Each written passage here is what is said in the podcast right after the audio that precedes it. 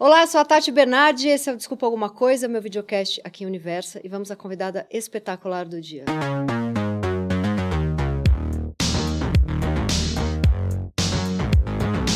Ela é apresentadora do Masterchef Brasil. Por muito tempo foi conhecida como uma das jornalistas, repórteres, apresentadoras de telejornal e editora-chefe mais respeitada e conhecida e gata e tudo. Ela é empresária, palestrante e nos ensina todos os dias que os 58 anos são os novos 58 anos. Ela é a talentosa e gatíssima Ana Paula Padrão. Obrigada pelo gatíssima. gatíssima. Ela entrou aqui, eu falei, que que é isso?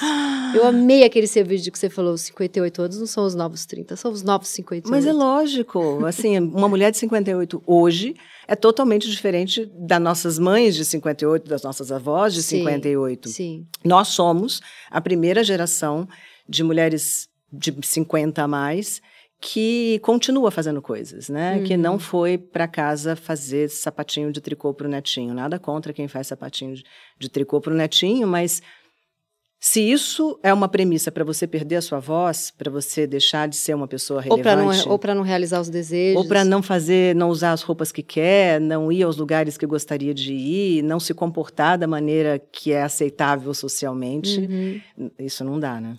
E você coloca esses vídeos lá e a galera fica. É, é importante, né? Ter esse então, lugar ali nas redes sociais. Mas você sabe que tem, lógico, é, voz em rede social, é uma, enfim, todo mundo pode ter uma, independentemente de quem você é, de onde você venha. Eu acho que esse é o lado muito bom da internet e das redes sociais. Mas tem muita crítica de mulheres de 58 anos que optaram por outra vida e que se sentem pessoalmente atacadas. E não é essa a intenção. A intenção é dizer: você pode fazer o que você quiser da sua vida. Se você quiser usar saia curta, vermelha e justa, aos 50, aos 60, aos 70, isso é um problema unicamente uhum, seu, uhum. ninguém tem nada a ver com Mas isso. Mas elas se sentem atacadas porque. Porque não podem tomar. Tá, aí já, já é uma opinião pessoal minha, tá? Uhum. Mas eu acho que quando você faz as próprias escolhas e assume a responsabilidade por essas escolhas, a vida é mais difícil, mas ela é só sua. Uhum. Quando você deixa de fazer as próprias escolhas, ou por causa de uma expectativa social que se tem de como você deve se comportar e do que você deve fazer naquela, na outra e na tal idade, ou porque você depende financeiramente de alguém uhum. ou de uma, uma história, é mais difícil fazer escolhas. Uhum. E aí, quem fez escolhas é, parece que está atacando você. Nossa, você resumiu tão lindamente. E muitas vezes não é fácil mesmo. Não é, e eu compreendo isso. Eu compreendo que a gente está no meio do caminho. Uhum. Tem um monte de mulheres de 58, como eu, que trabalham, que têm a sua vida, que se bancam, que não, não deixam de emitir opinião sobre as coisas, que não deixam de ser quem são, que não se recolheram é, e que ninguém bate na cabeça e diz: Ó, oh, que bonito tinha, uhum, uhum, uhum. porque você não aceita mais aquilo. E tem um monte de mulheres que atendem à expectativa social do que deveria ser uma mulher de 58, porque elas sempre foram assim. Uhum. É, e o meio do caminho é difícil mesmo. É difícil para quem está abrindo as portas e é difícil para quem não passou por aquela porta. Você já sabia isso desde novinha, assim, quando você começou? Você falou, eu vou até o fim da vida, eu vou ser uma pessoa relevante, vou fazer tudo o que eu quero, vou ralar, vou até o fim nisso aqui. Eu sabia, mas eu achava que era normal. Sabe? Eu não achava que tinham. Eu acho que eu tive um, um fator determinante. Eu, eu, nasci numa cidade que não existia, que era Brasília, em 1965, portanto não existia mesmo, né? Ela foi inaugurada em 60 com meia dúzia de prédios. Uhum. Então, quando eu nasci, tinha pouco mais de meia dúzia de prédios. Era um nada. E então eu fui muito altamente influenciada. Seus pais estavam lá por quê? Meu pai foi porque, enfim, era onde tinha emprego naquela época. Uhum. Ele é, é, o caçula, era, ele já foi embora, é, de uma família grande, de oito filhos, enfim, não é que tinha foi dinheiro para todos eles. É, ele foi para estudar e se bancar e trabalhar. Ele queria fazer medicina, acabou fazendo direito porque não tinha dinheiro para medicina, aquelas coisas. E tinha emprego em Brasília, uma cidade começando, e né? E sua mãe, sua mãe? Minha mãe era radialista. Olha. Em Araguari, no Triângulo Mineiro. E um dia ela falou: Eu quero ser radialista lá nessa tal de Rádio Nacional de Brasília. E ela foi para Brasília com o irmão dela, bateu na porta, Ah, ganhou eles se o conheceram emprego. em Brasília? Eles se conheceram em Brasília. Olha, É, não é eu- que ela casou e foi com ele? Não, é uma história muito inusitada. Ela era uma mulher sozinha em Brasília, estava com o irmão, o que também era muito esquisito naquela Então você época. é muito inspirada pela sua mãe, ela Minha mãe parou de trabalhar depois quando eu teve- nasci. Hum. Então, eu não a vi trabalhando, eu conheço a história, acho uma história. é, Eu me orgulharia muito de ter essa história no lugar Uhum. dela, é, mas eu não a vi nisso. Eu tenho uma foto dela dentro de uma cabine de rádio e ela não falava muito sobre isso. Minha mãe cedeu a engrenagem que deixa as mulheres dentro de casa Hum. quando elas E tinha uma, Tem e- filhos, e, tinha uma certa frustração? tinha, certamente tinha. Eu acho Uau. que tem até hoje. E, e o meu pai, estranhamente, porque era um mineiro conservador, mas conservador moralmente. E nem sei se era tão conservador assim, porque ele era um cara de esquerda, era um comunista, é, muito, muito mais de esquerda do que eu, inclusive. Meu pai era um cara quase radical. E eu acho que o embate entre a religiosidade mineira, o catolicismo Nossa, mineiro e a ali, coisa do informação. comunismo, muita informação para a cabeça dele, ele vivia nessas duas coisas. Era um homem muito inteligente, é, muito torturado, assim, lia muito. E, e quanto mais a gente lê e a gente conhece, quanto menos inocência a gente tem, mais difícil é viver, né? Uhum. Mais difícil é enfrentar a vida, ainda mais com todas essas dualidades. Quando eu nasci, eu não sei se ele não entendeu que era uma menina, ou se ele não, não queria é, posicionar esta pessoa que estava chegando num lugar determinado Você é do filha mundo. única?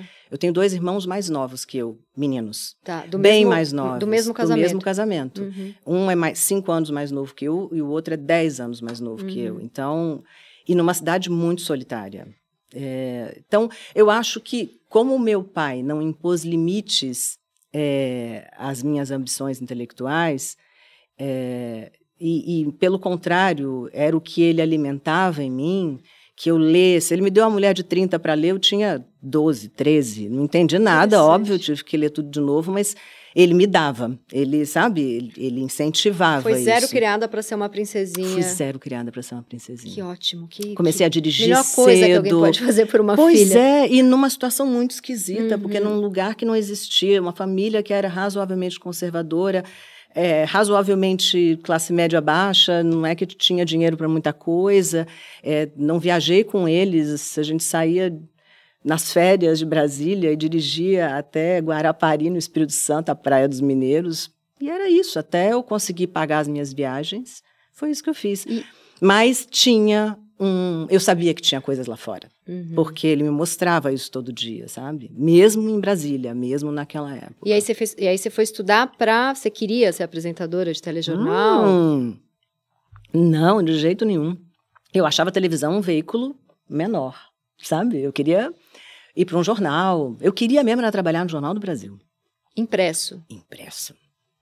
Só que eu comecei a trabalhar em rádio, que é onde dava, na Rádio Nacional de Brasília, onde minha mãe Uhum, trabalhou. uhum.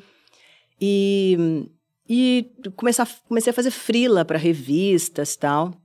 E desses frilas para revista, alguém conhecia alguém numa emissora local de Brasília que retransmitia, retransmitia a manchete. Falou: Olha, você precisa fazer isso. Aí você foi tem fazer cara. um teste. Fui fazer um teste, passei no teste, fui ficando. Um dia a Globo me liga e fala: Você quer Mas- trabalhar aqui? Mas teve um primeiro teste que você fez, que você contou em uma das suas palestras e colocou o trechinho no seu. Instagram, que a pessoa falou, desiste.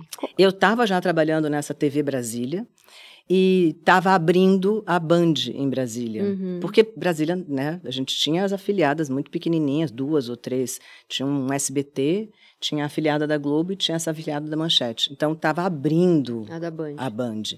E eu fui lá levar uma fita, na época era fitinha, né? Levei minha fita, que eram as matérias que eu estava fazendo na TV Brasília. E uma semana depois fui lá para buscar e a pessoa que me atendeu falou: Olha, não sei se você é boa jornalista ou não, mas você não serve para TV. Desiste de TV. Foi mulher? amor." Foi mulher. Anos depois. Quando é erro assim, a gente já pensa, não, foi homem, né? Mas de vez em quando mulher erra. Então, é, eu, eu, eu acho que ela errou, mas não me fez nenhum mal, sabe? Uhum. De verdade. é, como eu não queria, aquilo não era um desejo, não era como alguém dizer uma coisa que você sonhou a vida inteira em fazer, mas, alguém diz mas não. Mas aquilo foi um, ah, é, então agora você não vai foi, ver. Não, não foi, foi, não foi. Eu, eu realmente não queria TV. Uhum. Eu já tive outros nãos na vida que me fizeram correr atrás disso. Nesse caso, realmente eu não queria. Qual? Tipo qual, assim, que você teve? Tipo quando eu, correspondente internacional, já estava trabalhando no escritório em Londres, e uma das primeiras coisas que entrou no meu campo visual, entre todas as coisas que eu podia tentar fazer no mundo, foi o Afeganistão, uhum. que era um uhum. país mega ultra blaster fechado naquela, naquele momento. E eu falei, poxa, eu quero fazer matérias ali. Eu quero mostrar o que, que a mulher passa lá, eu quero mostrar que tipo de sociedade, socialmente falando, economicamente falando. Não, não se podia entrar. Estava sob o regime talibã, uhum. isso foi no final dos anos 90. Os talibãs entraram no Afeganistão em 96 e fecharam, fecharam, fecharam o país. Uhum. E, e quando eu falei isso ali para uma mesa de amigos, coincidentemente todos homens, é, teve aquela risadinha, sabe, de fundo. Assim. Coitada. Mas por quê? Você tinha... Mas, meu amor, você é mulher. Você é mulher. Você não vai e tem, e, e, tem essa coisa que eu já vi você falando também, que pequena, magra, te tratavam como se fosse frágil também. Eu tenho uma aparência frágil, né? Hoje menos, porque a minha história me precede. Sim. Então a gente vira a gente tudo que a gente fez. Uhum. Mas se você olha para mim, eu, eu tenho 1,60m, eu sou muito pequena mesmo, eu sou estreitinha, eu sou muito mignon. É, eu não falo alto, não tenho potência de voz, eu tenho uma voz muito bem colocada, eu aprendi a colocar uhum, minha voz, eu uhum. trabalho com isso a vida inteira, mas é, eu não tenho gestos muito fortes, eu tenho gestos suaves, gestos de quem estudou balé, sabe? Sim. É, não, não combina com uma mulher assim. É mais um estereótipo. Total. É mais um estereótipo, mas foi um dos que eu precisei. E como que você conseguiu? Vencer. Porque você foi, eu lembro que você foi. Fui, fui, porque eu falei, ah, é? Eu vou. Então eu vou. Eu, claro, demorou pra caramba. Eu passei um ano e meio tentando um visto. Uhum. E quando eu finalmente consegui, eu fui. E foi um momento muito importante para mim de carreira. Primeiro, porque eu coloquei como objetivo que eu queria fazer aquilo e eu consegui. É muito bom quando a gente consegue, né? Uhum. É, claramente aquela era uma coisa que eu queria fazer. E, e segundo, porque logo depois todos os principais fatos da história de alguma maneira estavam ligados com o Afeganistão e os seus personagens, né? O Osama Bin Laden, o 11 Eu lembro de, de você dando a notícia do 11 de setembro é, no jornal. Então, foi... Eu, eu, era uma das poucas pessoas que entendia de Al-Qaeda, de Osama Bin Laden, de uhum. terrorismo internacional, é, de terrorismo associado de alguma maneira ao islamismo, em que parte do mundo ele se fazia, por que isso foi alimentado, quem alimentou, enfim. É, e aí foi. E teve, aí foi. teve mais algum outro, assim? De você não vai conseguir, você foi lá e falou, hum, ah, é? Hum. Muitos. Mais jovem, trabalhando em Brasília, teve uma queda de um avião no norte do país, que era meio área de Brasília, né? Toda uhum. vez que tinha um, um, um BO no norte, eles levavam, mandavam alguém de Brasília para lá. Eu falei, poxa, eu queria ir. Não, você é muito hum, frágil para essa vai cobertura. Conseguir. Porque vai, vai, vai ver coisas horríveis ou porque te... não aguenta andar no meio da selva, ou porque não tem força física, ou porque não consegue ficar sem se alimentar, sei lá por quê. É, porque o estereótipo fala na sua frente. Uhum. Porque quando a gente, mesmo sem querer, vê uma pessoa pela primeira vez, você faz juízo de valor sobre aquela pessoa. Você pode não conhecer absolutamente nada do que ela pensa, do que ela realiza, do que ela é capaz de fazer. Você julga pela aparência. Todo mundo julga pela aparência, o que é uma das coisas mais nefastas do mundo. E a gente hoje pode falar sobre isso, uhum. mas antigamente você só podia ceder. Voz, por exemplo. Eu fiz uma matéria que me doeu muito fazer, perto dos anos 2000, talvez tenha sido 2000 ou 2002, sobre mulheres, de maneira geral. E eu entrevistei uma fonoaudióloga chamada Maruska Hamek, uma mulher muito interessante, tem coisas publicadas, ela já morreu, infelizmente, precocemente. E ela tinha uma, uma tese, que eu não lembro se era o doutorado dela, que ela fez uma. Ela entrevistou milhares de mulheres e perguntou para essas mulheres qual dessas vozes é a voz de poder. E ela gravou a mesma frase. É, Tati, me passa seu copo, por favor. Tati, me passa seu copo, por favor. Tati, me passa seu copo, por favor. e ela perguntava para mulheres qual era a voz de poder. E ela concluiu, não magicamente, que todas elas associavam a voz de poder à voz de padrão vocal masculino. Menos ar entre as palavras, voz mais grave, mais assertiva. E a pergunta seguinte era mais interessante. Bom, então, para você chegar ao poder, se você nasceu mulher, você tem que ter nascido com padrão vocal masculino? Ou imitar o homem. Ou você muda a sua voz? Eu mudei a minha voz, certamente. Depois dessa matéria, eu fui olhar as minhas primeiras matérias, lá em 1980 e bolinha. E eu tinha a voz mais frágil. Eu tinha a voz mais aguda. Eu tinha uma voz de mulherzinha. Então, eu não fiz isso conscientemente, óbvio, mas eu tenho uma voz mais grave hoje. Eu, eu falo de maneira mais assertiva. Eu aprendi isso, eu não era assim. E eu aprendi inconscientemente. E é por isso que eu falo que tem padrões que você não estabelece porque você é uma pessoa má. Você estabelece pra porque sobreviver. para sobreviver, porque está aí na sua frente. Se você não fizer isso, você não vai, você se, sabe? Cê, você se viu já imitando porque eu já me vi. Eu entrei em propaganda no final da década de 90. Hum. E ambiente de agência. Eu lembrando, é. eu fiquei uns 10 anos em agência. Eu lembrando, eu mudei comportamento, estilo de vestir, jeito de andar, jeito de falar. Eu entrava grupinho de gente fazendo piada escrota, eu ia lá fazia uma piada dez vezes melhor. Essa é uma das coisas de que eu mais me arrependo, sabia? Isso, eu me arrependo. Eu, eu, eu, eu fazia bullying, eu às vezes era meio agressiva. Porque isso, é, isso era imitar, e não é imitar homem, é imitar homem babaca, isso que é pior. Bem-vindo ao clube, amiga. Bem-vindo Você se arrepende de coisas Como de eu imitei homem eu, idiota. Eu Como eu fiz isso. Como eu, para ser aceita num ambiente, apesar de ser pequena, com aparência de frágil, é, dizer eu sou tão Zé quanto você, uhum. eu fazia as piadas que eles faziam. Uhum. E eu fazia sacaneando eles. Eu fazia para machucar eles, para dizer eu sou maior do que você, eu sou melhor do que você, uhum, eu posso fazer as mesmas coisas que você faz. É ruim. É ruim. É uma das coisas, sério, que mais me dói quando eu lembro, eu falo, puta, eu fazia isso, que horror, sabe? Mas também, se, se ninguém vai lá, na minha geração, eu fui a primeira. Te quando você olha, porta. Quando a gente olha os gráficos de entrada de mulher no mercado de trabalho, a gente vê que no Brasil as mulheres entraram maciçamente nos anos 80. Na Europa, nos Estados Unidos, um pouco antes disso, né? E, e você não tinha nenhum modelo feminino para copiar. Você só tinha o um modelo masculino e era quase como uma concessão. Você vai trabalhar? Vai, beleza, tá bom, mas você tem que fazer tudo que ele faz. E em casa não pode deixar de fazer nada do que você fazia previamente. Uhum, uhum. Ninguém leu essa merda de contrato, ups, desculpa, uhum. mas a gente foi lá e assinou.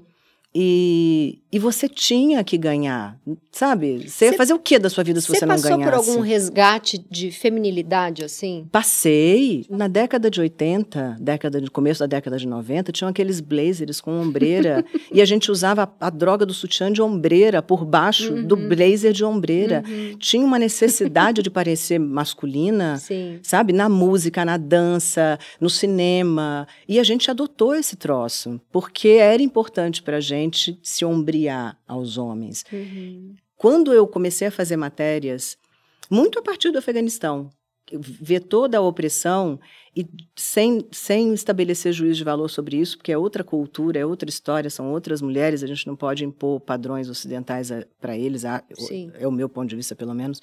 Mas eu comecei a pensar: mulher é mulher em qualquer lugar do mundo, depende de rede, é, dói desde pequenininha, todas as dores físicas e todas as dores emocionais do julgo, da submissão.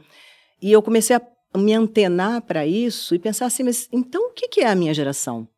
Porque eu não fui limitada quando eu era uma, uma criança ao meu papel feminino, não senta desse jeito, sabe? Você não, não abre a perna criança, menina, não, não tive isso. Eu não fui cobrada disso uhum, pelo uhum. meu pai, basicamente. É, eu não entendia direito onde estava a questão. E eu comecei a conversar com as mulheres que, como eu, entraram no mercado de trabalho nos anos 80, e todas elas tinham um buraco gigantesco, que era aquilo de que elas abdicaram para chegar até ali. Você vê que nos anos 2000 tinha fila de espera em porta de clínica de reprodução, porque todo mundo adiou a maternidade uhum. para trabalhar. Ou você tinha as tais produções independentes, um monte de mulher que falou, vou ter filho mesmo e não preciso de homem. É, ou um monte de relações frustradas, casamentos desfeitos um atrás do outro, enfim, uma vida emocional confusa. Como se para ter a vida profissional que a gente tem tivesse que abrir mão de todo o resto que também é importante. Lógico. Ter, uma, ter um parceiro amoroso, para quem quer ser mãe, ser mãe. Mas quem chegou aos anos 2000 com essa história, chegou com essa história, sabe? Chegou com esse buraco, com essa rachadura uhum. dentro de si. E muitas mulheres naquele momento começaram a fazer o processo de revisão. É, o é, é importante, eu quero mais, ser mais equilibrada. E aí eu comecei a entender que é, eu também era uma pessoa altamente desequilibrada. Eu só trabalhava. Eu talvez eu tenha tido o sucesso que eu tive porque eu não fiz mais nada da minha vida até 40 anos de idade. Nada. nada. Só trabalhei. Você não, você não, namorava? Não, eu fui casada, um casamento horroroso que se desfez. É, e aí eu fui andar pelo mundo, e aí eu fui correspondente, aí eu voltei, assumi uma bancada gigantesca, eu tinha que trabalhar que nem uma louca para aquilo. Uhum. E aí eu conheci meu segundo marido. E foi muito importante, porque foi um homem muito importante que para mim ressignificou o que era amor. E eu falei: "Ah, mas então é isso, isso é legal. Uhum. Isso aí é bacana, não, isso aí me interessa". E comecei o meu próprio processo de revisão. O que, que eu deixei para trás e, e, e, não queria ter deixado? E o que, que ficou porque era muito natural que ficasse mesmo? É, do, do, do, digamos, universo feminino, muito entre aspas, isso, tá? É que, é, eu queria ser mãe ou não queria ser mãe? Hum, cê, aí você começou a pensar nisso. Exatamente. Com 40 anos de idade eu comecei uhum, a pensar nisso. Uhum.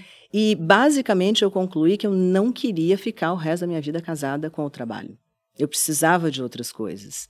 E aí eu guinei a minha vida. Aí eu, eu muito de propósito. No que, que você mexeu? Aí foi que você saiu eu, do jornalismo? Eu saí, eu, eu pensei, eu quero sair aos poucos do jornalismo. Então, meu primeiro movimento foi sair da bancada do Jornal da Globo e ir para um outro lugar é, onde eu teria um desafio inicial gigantesco, mas depois eu teria um caminho de saída. Uhum. É, eu tentei ter filhos naquela época, ainda bem que não deu certo, porque não era para mim, e rapidamente eu desisti da ideia. É, e comecei a ter mais, basicamente ter mais tempo para mim, conseguir abrir espaço na minha agenda para ter mais tempo para eu, eu descobrir o que, que eu gostava de fazer além de trabalhar, porque tinha que ter alguma coisa que eu gostasse de fazer além de trabalhar. E tem um monte de coisas. Assim, hoje eu sou uma pessoa muito mais equilibrada, muito mais humana, é, muito mais. O que, que você faz hoje que você não fazia naquela época? Você viaja, você tem um. Basicamente, eu tenho tempo para mim. Para se eu quiser visitar os meus amigos, estar tá com os meus amigos, eu posso fazer isso. Se eu quiser simplesmente passar o dia com o meu cachorro dentro de casa, eu posso fazer isso. Eu posso passar o dia inteiro lendo o que eu quiser ler e não apenas coisas é, do trabalho. Uhum. Que eu, eu não fazia isso. Eu realmente não fazia.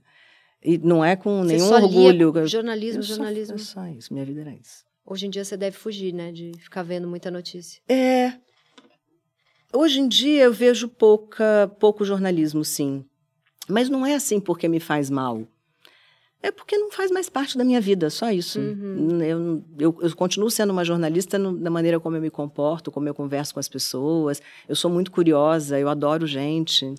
É, e, e, e, é bom hoje, porque eu não faço essa atividade com um objetivo específico de extrair alguma informação uhum, daquela uhum. pessoa, é só pelo prazer de conversar, de estar junto, de é, eu, eu gosto de cozinhar e hoje eu tenho tempo para cozinhar. Eu adoro viajar sem o compromisso de fazer uma matéria a partir daquela viagem. Você aprendeu a curtir a vida sem tudo ter que virar porque Trabalho. eu tenho uma mente assim de vou ver um filme, talvez ele vire uma resenha, vou ler um livro, uh. talvez ele vire um documentário, vou tudo é uhum. trabalho na minha cabeça. E isso e às vezes eu fico assim as coisas perdem um pouco sentido relacionado a prazer. Elas têm um sentido só de, de quase como uma um vício mesmo, assim, de trabalhar cada vez mais e mais projetos, mas aquele prazer que não tem um que não vai não é associado a estar minha cara em algum lugar ou a ganhar um dinheiro ou me sentir foda porque ah, conquistei um... entrou num jogo.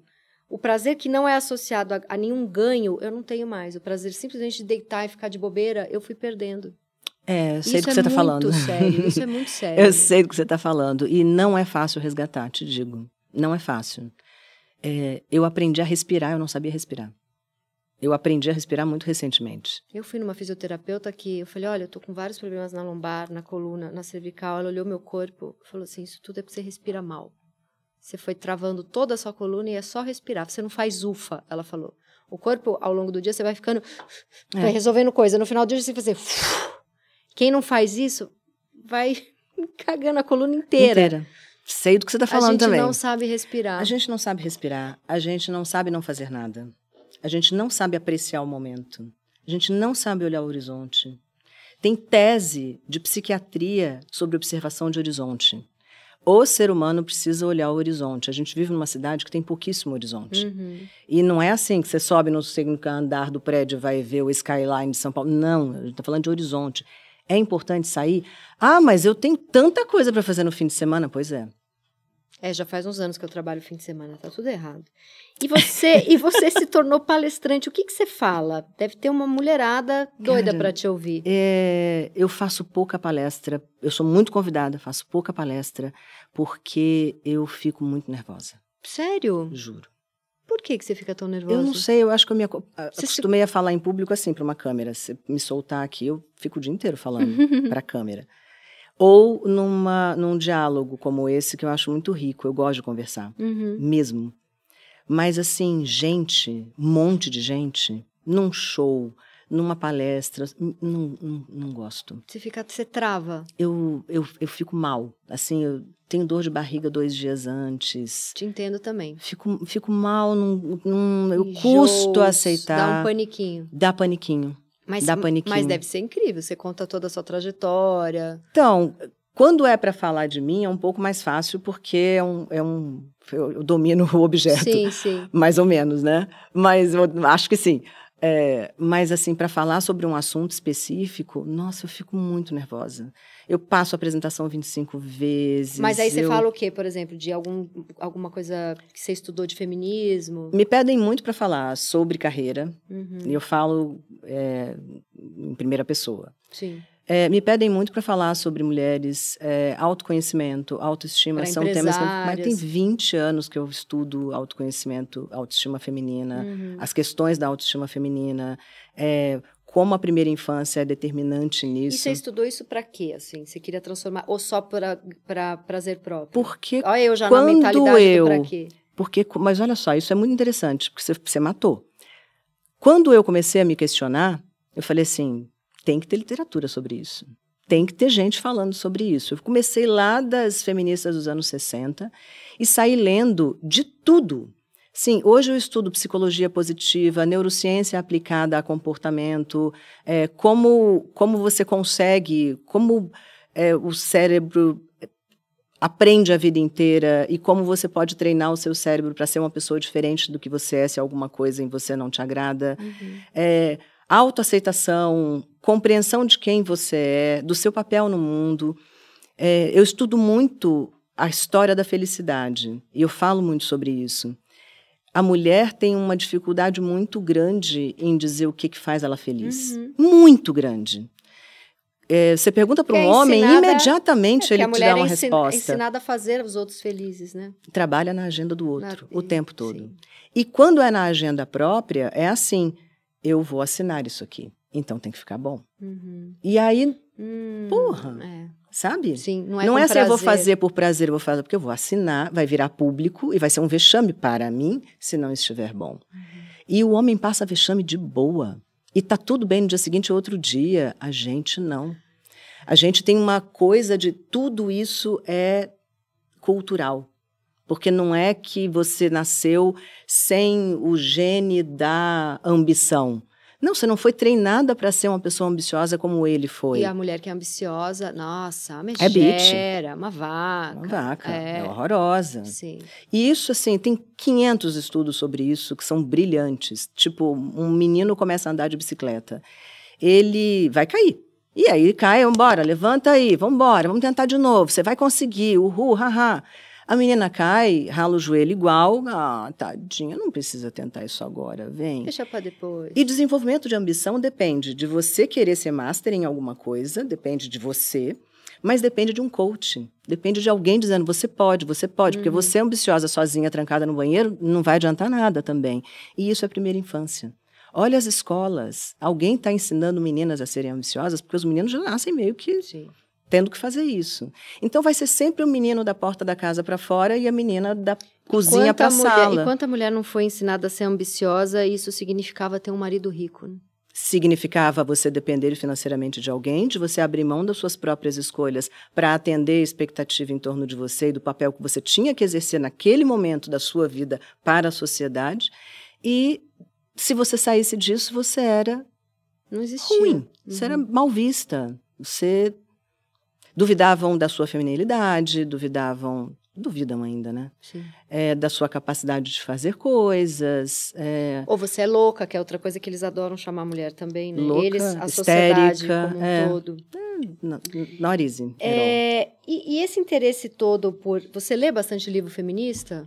Leio. E esse interesse começou nesse momento que você estava. Qual Começou ali. é o, qual que é o começou próximo ali. passo? Começou ali quando eu comecei a achar que tinha alguma coisa muito desequilibrada em mim e que não podia ser que assim. você teve uma depressão? O que, que foi? Não, não tive. Tive realmente um processo de revisão de vida. Uhum. Isso aos 40. Isso perto dos 40. É, ali no começo dos anos 2000. Você trabalhou, trabalhou, trabalhou, trabalhou. Uma hora você parou para pensar. Você falou, e eu?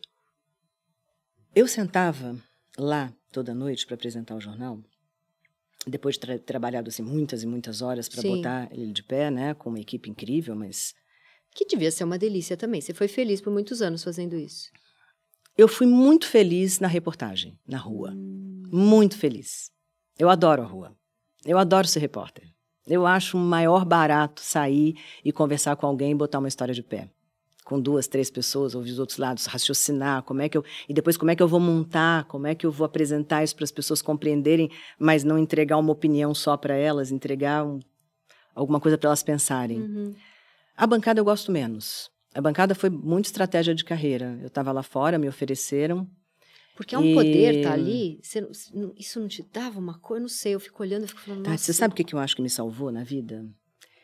O meu ego não é desse tamanho. Hum. E eu não sei se é porque eu não sou. Apesar de ser uma mulher resol- bem resolvida e que leu muito sobre isso e que fez muita análise, muita análise, eu acho que tem uma, uma, uma ponta de insegurança lá dentro que freia o meu ego, sabe? É, Porque você acha que se, porque esse troço não me encanta. se o pé não tiver todo no não, chão, é que realmente não, não, me te seduz. encanta. Olha, que interessante. Não me seduz. Eu posso amanhã ir morar na Conchinchina e ninguém me conhecer, eu vou ser feliz igual. Talvez eu seja inclusive mais feliz. Olha, que interessante. Não... Esse Aquele, mo- não me pega. aquele momento da sua vida que você era a cara do, do, do telejornal. Uai, eu fui embora, né? Você, você desistiu. Eu fui embora. Te irritava ser muito reconhecida nos lugares? Não. Não chega a me irritar, mas não é uma situação. Eu não chego chegando nos lugares. Uhum. Eu, eu chego devagar. E eu, eu faço de propósito, assim. Eu estou um pouco maquiada agora, porque eu vinha para cá. E porque eu conheço os bichos de televisão, as câmeras, como é que eles se comportam, eu sei como é. Mas, regra geral, eu ando muito bagaceira. muito, sabe, um coquinho amarrado com uma piranha. E, e assim, um short, adoro usar short. Aliás, belas pernas, parabéns.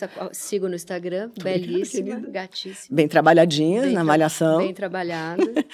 É, eu ando assim, eu ando bem, bem largadinha. Eu tenho um ego desgraçado. Se eu tivesse na bancada de um jornal, eu ia abrir espacate ali, eu ia cantar, Hum. eu ia- em vez de dar notícia, eu ia imitar, sei lá, uma Whitney Houston. Então, mas pensa, você é talhada para isso. Eu é que estou fora do lugar. Você pode fazer isso porque combina com você, com a sua personalidade, com quem você é. Não sei se combina tanto comigo, sabe? Entendi. Então, eu fui meio levada para essa história. E eu você não procurei nunca a conseguiu trabalhar no jornal impresso escrevendo que era o que você queria? Nunca. Não, olha. Nunca. Eu adoro escrever. Eu e você adoro escreve bem, escrever. porque eu leio várias coisas suas. No, Você escreve muito bem. Obrigada. muito bem. Eu gosto muito de escrever. Então, sim, era uma atividade que eu faria com prazer. Bom, vamos falar de Gustavo, esse seu marido gato. Fiz uma reunião com ele quando ele era presidente da Nextel. Eu Eu da, vou contar isso pra eu ele. saí da reunião me dele- abanando. Falei, Jesus, ele é muito bonito, né? Você é lindíssima, é uma bela, um belo casal. Ele, ele é realmente um gato. Hum. E você e, e Gustavo sofreu um acidente bem sério. É. E você falou que é uma nova mulher depois desse acidente. Queria que você contasse um pouco o que, que rolou e o que, que isso mudou tudo para você. Quando a gente fica na iminência de perder uma pessoa que você realmente ama. Vocês estão juntos há quanto tempo? Oito anos e tal. Quase nove, eu acho, agora. E bem apaixonados, né? É, eu, eu, eu não sei muito o que, que é apaixonado, sabe? É, eu já tive vários tipos de paixão na minha vida. O Gustavo é meu terceiro casamento. E hoje eu acho que uma pessoa que você ama é aquela pessoa com quem você convive todos os dias e você consegue ter a sua vida e aquela pessoa consegue ter a vida dela. Uhum. E é um prazer quando vocês estão juntos, mas não necessariamente isso precisa acontecer o tempo inteiro. Sim. E não tem limite para isso. Eu acho que tem muita fantasia em torno dessa coisa do apaixonado, uhum. né? Você precisa ter a, a música de vocês, não, o lugar de não, vocês, não, o é. prato de comida de vocês. Tem, eu vejo muito esse tipo uhum, de uhum. As pessoas me perguntam muito sobre isso. Ah, que lindo, vocês são um casal tão bonito, nossa, que legal. Então, assim, qual o lugar preferido no mundo de vocês? Eu não sei, nunca perguntei para ele qual é o dele, eu posso dizer qual é o meu? Isso aí. Né? Assim, Uhum. a gente tem uh, São apaixonados, amigos, maduros e livres e interessantes. não, nem, não tem ninguém cerceando a liberdade do Total, outro ali. é isso aí. Então, hoje, para mim, ter uma relação saudável está muito associado a isso. E isso a gente tem. Mas é engraçado que, talvez até por isso, quando você está na iminência de perder, quando você percebe o tamanho do risco mesmo de ficar sem aquela pessoa, dá um. Sabe? Dá uma. Desespero. É, dá uma mexidona, assim. Uhum. É porque você vê o quanto você está no seu dia a dia disponibilizando o seu tempo, que é um troço muito precioso, para quem te pede as coisas é, e nunca te dá nada, para quem te demanda o tempo inteiro e assim, te ama, gosta de você pelo menos, ou só está demandando porque Ixi, seria a- muito legal ter a Ana Paula Padrão ali, entendeu? Uhum. Naquele lugar Sim. é, pessoas que, sabe, é, sugam, só sugam. E, e eu sei que você se passa por isso todo dia. Pô, o cara te liga e fala: Não, pelo amor de Deus, escreve isso pra mim, vai ser tão legal se você escrever, é só um parágrafo, por favor. E você, claro, vai gastar duas, três horas da sua vida para fazer aquilo decentemente, porque você vai assinar, né? E Uhum. quando você assina, você tem que fazer direito, né?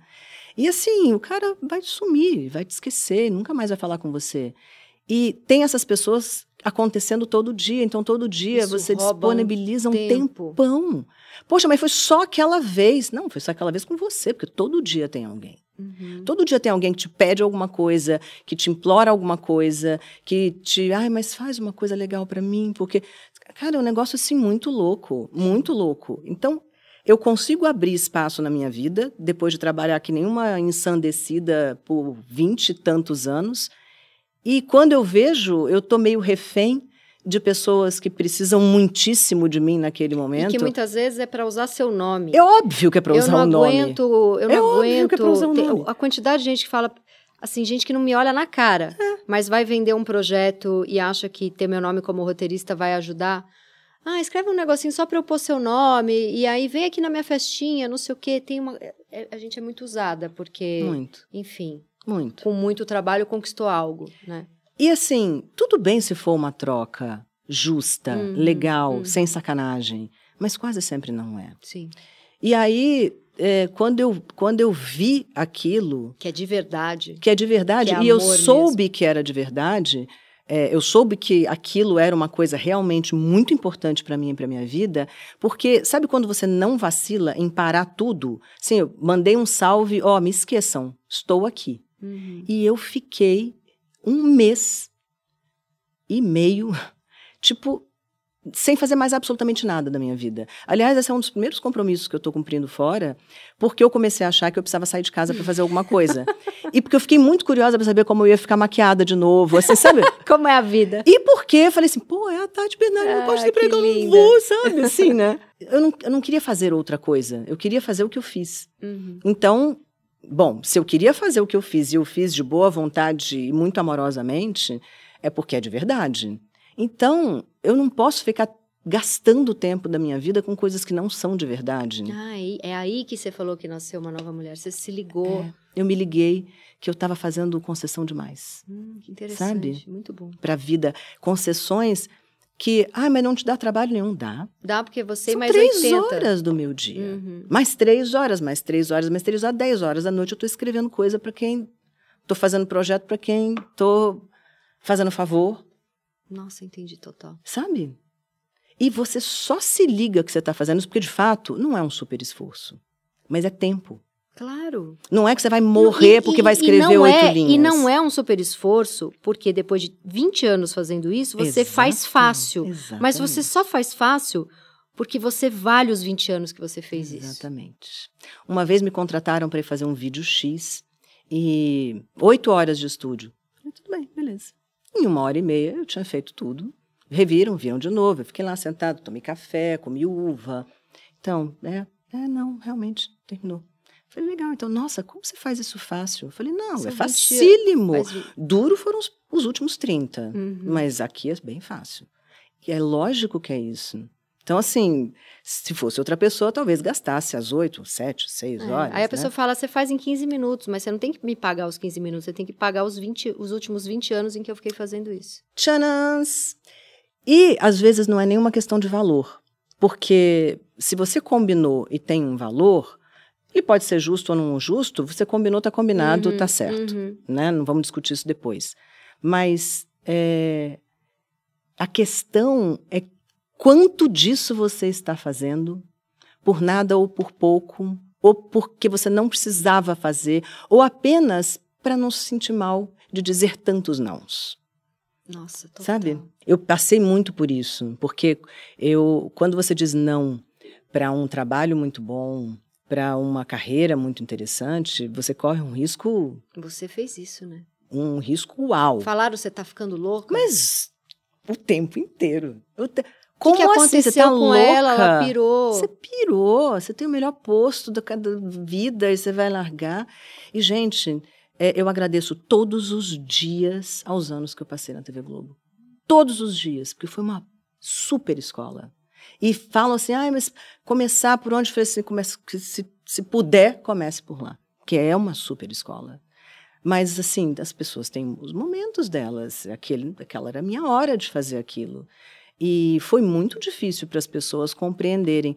Foi aí também que eu entendi que a verdade cola. Que eu falei muito seriamente. Isso aqui não é horário para mim. Isso aqui não é a vida que eu quero ter. Era o Me da noite, compreendam. Era bem tarde. Era... Você saiu de lá uma da manhã, duas da manhã. Duas, às vezes mais. E eu sou uma pessoa muito diurna. Hum. Eu gosto de acordar cedinho e dormir cedo, sabe? Eu e gosto da já, luz. E, e, no dia seguinte você chegava cedo, porque você chegava, ficava o dia inteiro fazendo o jornal. Chegava né? uma, duas da tarde, eu estava lá. Nossa primeira reunião grande era três da tarde. Nossa, era porrada. É porrada. Valeu. Mas vamos falar, vamos voltar para belíssimo Gustavo, aquele gato. O que, que aconteceu? Vocês estavam voltando. De... Eu posso te dar o meu ponto de vista, Sim. o que, que eu vi. A gente estava voltando da Mantiqueira, a gente não ia naquele fim de semana. Vocês têm uma casa lá? A gente tem um sítio uhum. lá, uma, uma casinha que eu acabei de reformar, é uma coisa realmente simples. E a gente não ia, mas precisou resolver um problema, não tinha esquema para o cachorro. Ele estava com essa moto que a gente estava testando, muito legal. Não é uma moto, era um scooter, grande, mas um scooter. E eu saí na frente. Ele sempre, quando a gente está separado, ele sempre vai atrás de mim, porque ele ficava, se acontece alguma coisa, eu passo e te vejo. Uhum. Aconteceu com né? ele. Pois que é. Loucura. Eu estava no carro com o cachorro, eu estava a 5 quilômetros já de São Paulo, quando toca meu telefone, eu atendi. Vi que era ele. Falei, oi, amor. E ele, Ana, eu caí, eu fui assaltado e caí num buraco. Falei, oi? Eu falei, eu fui assaltado e eu caí num buraco. Falei, onde? Ele na Dutra. Eu falei, não tem buraco na Dutra. Onde você tá? E aí encostei o carro no acostamento, liguei o pisca-alerta. Correndo com o carro. Fiquei. Você já tinha chegado em casa? Não, não, eu estava no carro. Ah, você tá. Eu estava ainda na Dutra, a 5 quilômetros de São Paulo, e ele estava 40 quilômetros atrás de mim, mais ou menos. E, e eu fiquei nessa angústia de onde é, onde é. Ele não conseguia falar. Aí eu pensei, nossa, será que bateu a cabeça? O que será que aconteceu? E imaginando que tinham tirado ele da Dutra, porque eu não sabia que tinha uma vala no meio da Dutra. E, e aí eu ouvi uma voz longe falando com ele. Eu falei, quem tá aí? Quem tá aí? Ele, Não sei. Um cara com uma lanterna, eu não sei. Aí eu ouvi, tá baleado? Aí o Gustavo, acho que não, acho que não. Eu ouvia essas vozes. E eu, eu só pensava assim, eu preciso chegar lá, eu preciso chegar lá, mas eu não sei onde é, eu não sei onde é. Aí eu falei assim, dá meu telefone para esse cara. Aí ele, seu telefone, eu falei, grita para ele agora. Tá, tá, tá. E dei o meu número para ele e ele gritou pro cara. E eu ouvi ele, quem é? Ele falou, a minha mulher. E este cara pegou meu telefone, me mandou uma localização. Nossa, e falou: Não se preocupe, estou chamando o resgate. E esse cara era quem? Pois é, um anjo da guarda, né? Nossa, que. Esse cara, quando eu cheguei, demorei uns 40 minutos para fazer a volta em São Paulo e voltar, e era realmente na Dutra. O resgate já tinha O chegado. que, que é essa vala na Dutra? É, um... É tipo entre um uma estrada piscinão. e outra tem aquele. Não, é, tem a estrada sentido São Paulo e a estrada sentido Rio. Na estrada sentido Rio, neste trecho que é pequeno, ela eleva um pouquinho, no sentido Rio fica meio elevado. Então, aqui embaixo dela, entre uma e outra, tem uma, uma vala que tem, tipo, não mais de um metro e meio de largura. Ela tem uma boca muito Ele se estreitinha. jogou ali. Mas lá embaixo, ela é enorme, porque ela fica, ela vai para debaixo. É como se a, a Dutra sentido Rio fosse um viaduto, sabe? Aham. E isso me parece que é um piscinão para não encher a pista São Entendi. Paulo quando chove Então, demais. e é uma a água vai altura- para aí. E é uma altura de uns 7 metros. É de 7 a 10 metros o trecho. A gente não Nossa. sabe a altura exata que ele caiu. E ele pulou de capacete. Ele não pulou, ele caiu. Ele- Ele foi assaltado, ele sofreu uma Eu, tentativa eu, de eu, tinha, assalto. eu achei que ele tinha pulado pra fugir. Ele tentou pular para fugir, mas ele não viu a vala. Ela realmente tem um metro e meio, estava Ah. escuro. E ele, para para fugir, ele, ele largou a moto, ele entregou a moto e saiu correndo no meio dos carros. Podia ter sido atropelado. E aí, quando ele sacou que tinha tiro e que ele podia ser baleado, ele falou: vou para o outro lado da Dutra. E, e olhou, do- mirou do outro lado e foi. Mas aí caiu nessa vala. E. é. E se ele não tivesse corrido, o cara provavelmente podia, podia gente não sabe. Não sabe. Podia ter atirado nele. É, assim, tudo é uma sucessão de maluquices, Sim. porque ele deixou a moto, teve tiro, ele saiu correndo entre os carros, podia ter sido atropelado, podia ter vindo uma moto em sentido contrário, e enfim, acabou caindo. Mas tudo que podia dar errado não deu. Uhum. Então, a história que Não, termina bem, É, tá bem, não, né? dentro Assim, de tudo que podia ter acontecido, dentro de tudo que final, podia, foi ótimo. super feliz. Foi um Hum. final muito maravilhoso. E esse cara viu. E este cara viu quando ele atravessou a Dutra tentando ir para o outro lado. Ele estava uns cinco carros atrás, ele viu que ele estava todo paramentado, capacete, luva, jaqueta, calça, bota, tudo. Pensou, é um cara que- equipado, um cara consciente, né? Um cara que anda com equipamento de segurança que tem que andar. Não viu, olhou, não viu a moto e viu ele truf, Viu ele caindo. Aí falou, cara, esse cara caiu. Parou mais na frente, botou o pisca-alerta na pista da esquerda, na pista de alta, botou o pisca-alerta e saiu com uma lanterna. Quem era este indivíduo? Era um soldado, a paisana, indo para o curso de sargento dele. Gente. E estava com equipamento no carro, porque estava indo para o curso de sargento dele, e se sentiu na obrigação de parar, porque quem para às sete tanto da noite, no escuro, na Dutra, porque passou um cara Nossa, vestido de motoqueiro. Não, eu liguei para a corporação, para a escola, que, que- por onde se forma, onde, onde estudam todos os sargentos que se formam em São Paulo, e falei assim, ah, não sei o que vocês estão fazendo aí, mas vocês estão fazendo direito, porque se não fosse ele parar... Ele não sabia quem era, ele sabia que um cara de não, e capacete ele ia ficar passou- caído ali numa vala eu não, escuro. não ia saber nunca, onde iam era. achar. E mesmo que Quer você. dizer, iam achar, mas ia demorar muito. Eventualmente, né? Então, é, você tem o telefone da CCR aí no seu celular? Porque eu não tinha. Não. Dos bombeiros, da Polícia Rodoviária Não, Federal? Esse cara tinha, porque é um soldado. Nossa, que genial.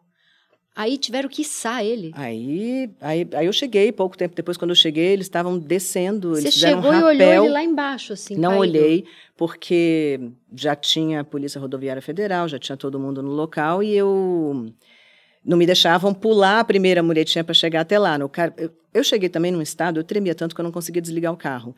Então, assim, eu, eu parei ali, eu entrei pelos cones, parei atrás do carro, sei lá de quem, uma ambulância, eu acho, e eu não conseguia desligar, eu tremia tanto que eu não conseguia apertar Nossa. o botão para desligar o carro.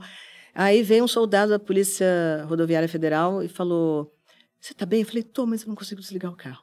Aí ele: é, Calma, olha, eu desligo, sai aqui que eu desligo, me botou para fora do carro, desligou o carro e, e ficou ali. Quanto água, tempo da hora tal. que você chegou até Ah, resgatar uma hora, e, uma hora e tal, uma hora e meia. Aí veio a ambulância, veio o bombeiro. Não, já estavam todos lá, já tinha uma ambulância da CCR, o trabalho... Esse cara que chamou todo mundo. Não estava lá. E eu não sabia quem ele era.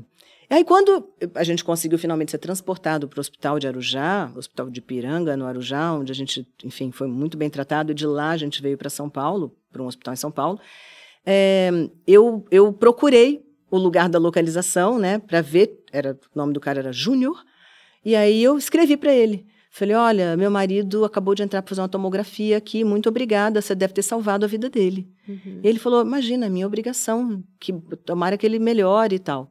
E assim ficamos. Quatro dias depois, eu já estava em São Paulo, ele já estava fora de perigo. Ele me escreve: Seu marido melhorou? Aí eu falei: Agora eu vou saber quem é essa pessoa. Eu Falei: tá, tá muito melhor, fomos transferidos e tal. Ele quebrou isso, quebrou aquilo. É, você viu o assalto? Ele falou assim: Não, eu só vi ele cruzando entre os carros E e, caindo. caindo na vala.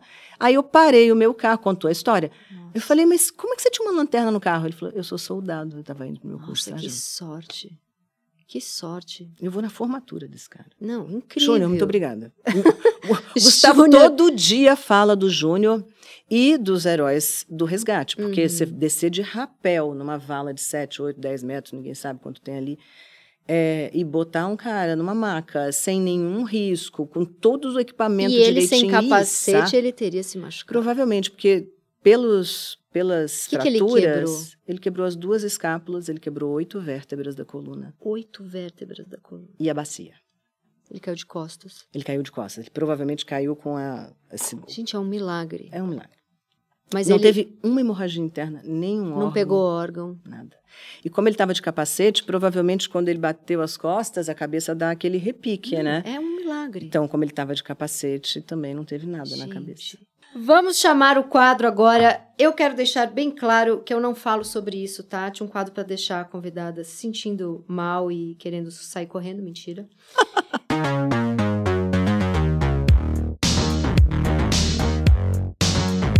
Ana, ainda tem gente que enche o seu saco perguntando uma coisa que eu já vi perguntarem pro Bial 200 vezes, que é ah, você cobriu guerra e agora você apresenta reality show. Por que, que você foi fazer uma coisa?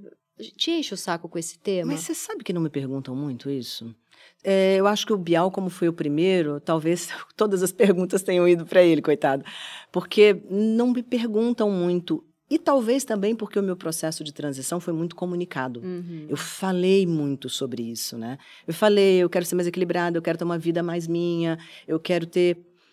E eu hoje sou uma pessoa, visivelmente, mesmo quando eu estou trabalhando, mesmo no ar, ali no Masterchef, uma pessoa mais leve. Uhum. E isso é reconhecido, Mudou o né? seu olhar, mudou o seu jeito. É, é impressionante. E eu acho que isso as pessoas reconhecem. Eu acho que TV é um bicho muito esquisito, porque é óbvio que se você é um ator, uma atriz, você consegue incorporar um personagem e viver uma fantasia Uhum. ali. Mas se você não é um ator nem uma atriz, a TV é o troço mais de verdade do mundo. Não há como esconder uma uma briga, uma treta entre duas pessoas que estão no mesmo programa. É muito difícil esconder uma tristeza, uma irritação. É, os programas de entretenimento mostram muito. E, e mostram uma mulher feliz. Uhum. E eu acho que isso é. Não, mas me perguntam muito da droga do cabelo Chanel. Ai, eu gostava tanto do Chanel. Não acredito. Por que, que você não corta o Não cabelo Chanel de acredito. novo? Porque agora eu gosto dele desgrenhado É e isso cacheado. aí. Tá por isso. maravilhoso esse cabelo. Tá lindo. Perguntam perdi do tanto cabelo. agora. Perguntam, por que você perdeu de estresse? Eu acho que foi estresse, caía, hein? Mas cai. Ainda cai uns tufos pra mim. tufos. Eu falei, É. vou, vou perder todo o cabelo da cabeça. Você, na época que você era, era apresentadora de telejornal, você se privava de viver coisas mais descontraídas e divertidas em público? Tipo, não podem me fotografar fazendo isso? Hum, Tinha uma coisa de Então. precisam me ver como muito séria. Não, não precisamos ver como muito séria, mas é, eu tenho sorte de não ser uma pessoa que gosta muito de balada, Uhum. baladão, assim. Baladinha. Baladinha. agora. Baladinha, na Poucos casa dos amigos, lá em amigos. casa, Uhum. eu curto, mas assim, é, não sou uma pessoa Uhum. super uau. Mas, por exemplo, é, eu não gosto quando me fotografam fumando. E não é uma coisa que eu faço todo dia. Eu eventualmente fumo. Quando eu estou muito nervosa, eu fumo. Quando eu estou trabalhando demais, eu fumo. É, quando acontece um estresse, tipo, o seu marido cai de um buraco de sete metros depois de ter sido assaltado, eu fumo. Você fuma.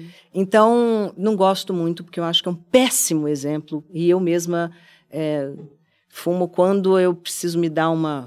Sabe assim, tipo, Uhum. ah, vai lá, fuma um cigarro, sabe? Mas você fica meses sem fumar. Fa- Fico meses sem fumar. Meses sem fumar. De férias, eu não, Nem nem, lembra. lembro que cigarro existe. Mas assim, no auge do estresse. engraçado, não, não, não é um vício, então. É um lugar pra Eu já fui fumante, Uhum. mas hoje eu tenho uma relação bem tranquila assim com o cigarro. Eu, eu me lembro muito dele quando eu estou muito estressada, muito cansada, ou quando eu preciso de um momento meu, assim, sabe? Não tá saindo, não tá andando, ou eu tô muito ocupada, ou tem muita demanda, aí eu vou ali na varanda e fumo um cigarro. Uhum. Tipo assim, cinco minutos para mim. E aí eu volto mais centrada.